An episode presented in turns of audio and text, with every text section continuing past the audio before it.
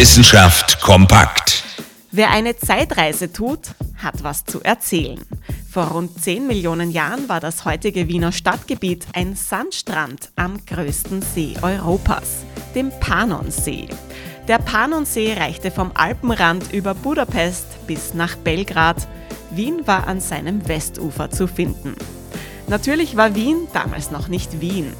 Aber dafür finden sich im heutigen Wien Reste dieser prähistorischen Landschaft in 30 Metern Tiefe.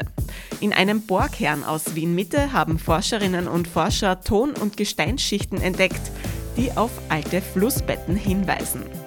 Die Urformen von Wienfluss und Liesingbach, die sind damals nicht in Richtung Donau geflossen, sondern in den Panonsee. Auf dem Weg dorthin haben sich Sedimente und Fossilien abgelagert, so können wir diese Urflüsse heute noch erkennen. Spannend war es, dass Wien vor rund 10 Millionen Jahren nicht an der schönen blauen Donau gelegen, dafür am schönen blauen See. Interessante Themen aus Naturwissenschaft und Technik.